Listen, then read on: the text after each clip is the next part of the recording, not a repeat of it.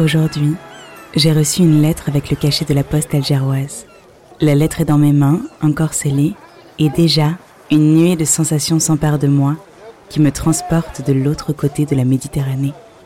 Je retrouve les odeurs, les couleurs, la lumière si spécifique que respire cette ville. Ce sont des ciels, des fenêtres aux volets bleus, usés par le sel de la mer si présente.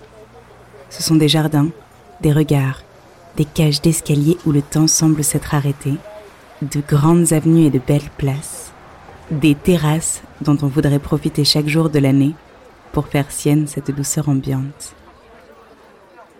Comment va la ville aujourd'hui? Son hospitalité souffle-t-elle toujours si fort? J'espère le savoir bientôt car elle m'écrit d'Alger.